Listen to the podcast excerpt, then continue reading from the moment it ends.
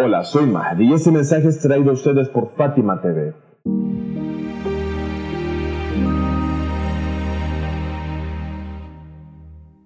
En el video anterior hablamos acerca de quién era en realidad Muawiyah y su progenie.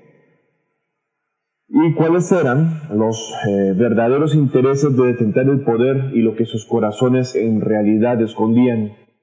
Respecto a su hijo, Yazid, el cual era conocido como un borracho. Se sabía que él, en verdad, siempre fue reconocido, conocido como alguien que estaba constantemente herbario y bebiendo embriagantes. Digo esto para prepararte de una discusión que tendremos más adelante. Y así hizo estas cosas abiertamente, pero su padre, Moabia, no lo hizo de esa forma, ya que como dijimos en videos anteriores, era alguien mucho más astuto, hipócrita y especialmente un artista político.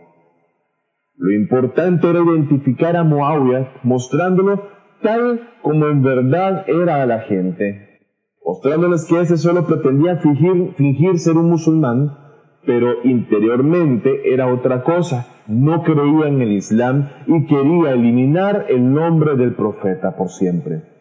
No sabes realmente qué golpe tan duro le dio Muawiyah y su ministerio Amr al-As al Islam mismo.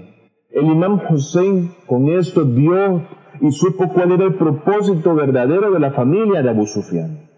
Cuando Marwan bin al-Hakam se encuentra con el imam al-Hussein en Medina y en un callejón trata de aconsejarlo, el imam al-Hussein dice esta frase por primera vez en respuesta a Marwan. Si Yazid se convierte en califa, deberíamos despedirnos del Islam. El objetivo del imam Hussein salam no era llegar al poder, tan solo quería que la gente conociera a estas personas tan sucias y no fueran estos corruptos los líderes de la gente, puesto que eran personas demoníacas que querían que el Islam se fuera y que la adoración de ídolos regresara. Simplemente los omeyas querían destruir al Islam desde sus bases. Por eso el imam al-Hussein dice, si Yazid, que no tiene ninguna religión, se convierte en califa y la gente estuviese bajo el cuidado de una persona como él, el Islam ya no permanecerá jamás vivo. Por esa razón es que el imam al-Hussein explicó además que yo mismo escuché a mi abuelo, el profeta Muhammad, que dijo, el califato está prohibido para la familia de Abu Sufyan. Así que no se trata solamente de que si Yazid o toda la progenie o familia de Abu Sufyan debían o no gobernar, porque el profeta había y sabía de antemano que esas personas no tenían religión y había dicho que no debían de tomar el poder. Se sabía que ellos no tenían religión y que Abu Sufyan no tuvo más remedio que convertirse en musulmán en su momento. De lo contrario, estos son los mismos ateos que se alinearon contra el Islam y lucharon en contra del profeta cuando les fue posible. No es exagerado decir que esta familia no creyó ni por un solo momento. Estamos examinando la realidad de los hechos históricos, de los libros tanto de fuentes sunitas como chiitas. Según el Islam, cualquiera que testifique y diga el Shahadatain se convierte en musulmán. El Shahadatain es testificar la unicidad de Dios y la misión del profeta Muhammad, la paz de Dios sea con él y su familia, y reconocer la aceptación del monoteísmo y la profecía y se encuentran entre los principios del Islam. Cada persona con decir al Shahadatain es musulmán en apariencia y nadie sabe cuál es su intención al momento de testificar. ¿Era su fe real o no? Al decir el testimonio es musulmán en apariencia y lo es de inmediato, pero esa persona ¿Considera que el Islam tiene razón o no? Tiene que ver con las intenciones de la gente y solamente Dios lo sabe. pero estamos hablando de los hechos históricos y las condiciones del califa.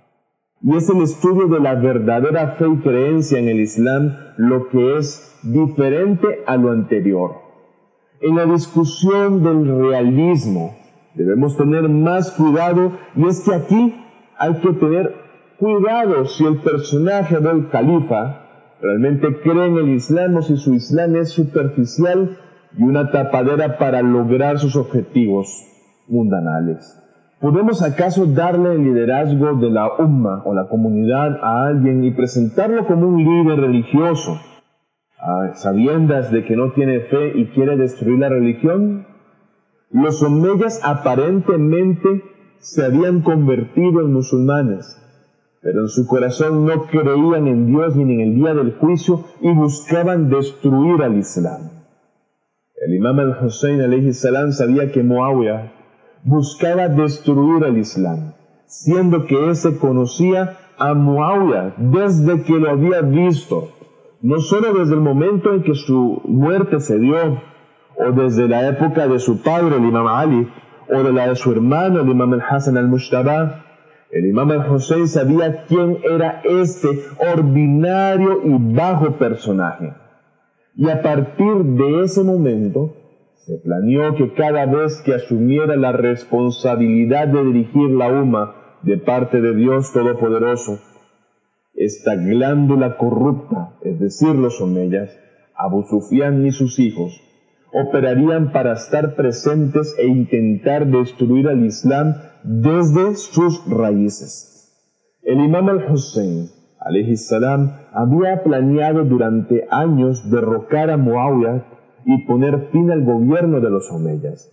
Y es que no es que el imam al-Hussein salam simplemente no quisiese a Yazid, ese corrupto gobernante, y se le pusiera a su figura sobre la umma. No, el imán quería poner fin al gobierno de los omeyas con tal de rescatar el verdadero Islam de su abuelo, el profeta Muhammad, la paz y bendiciones de Dios sean con él y su familia, y la verdad sobre Dios y la belleza de creer. Para así aprender más sobre esos importantes hechos históricos en este curso, expondré el discurso del imán al-Hussein que se pronunció en el año 58 de la Égira. Ese discurso se llevó a cabo aún cuando Muawiyah estaba vivo. El imán, para expresar su posición frente al gobierno de Muawiyah, invitó a todos aquellos que tuvieron una breve influencia y popularidad en el mundo islámico, personas prominentes de todos los países y regiones, como Kufa, Basra, Al-Yemen, etc., los cuales estuvieron presentes en la reunión y el imán recitó un sermón para ellos. En ese momento, todas las personas famosas vinieron a la Meca durante el Hajj y se reunieron en la tierra de Mina, donde se encuentran uno de los ritos de los peregrinos. El imán invitó a todos y les presentó públicamente a Muawiyah.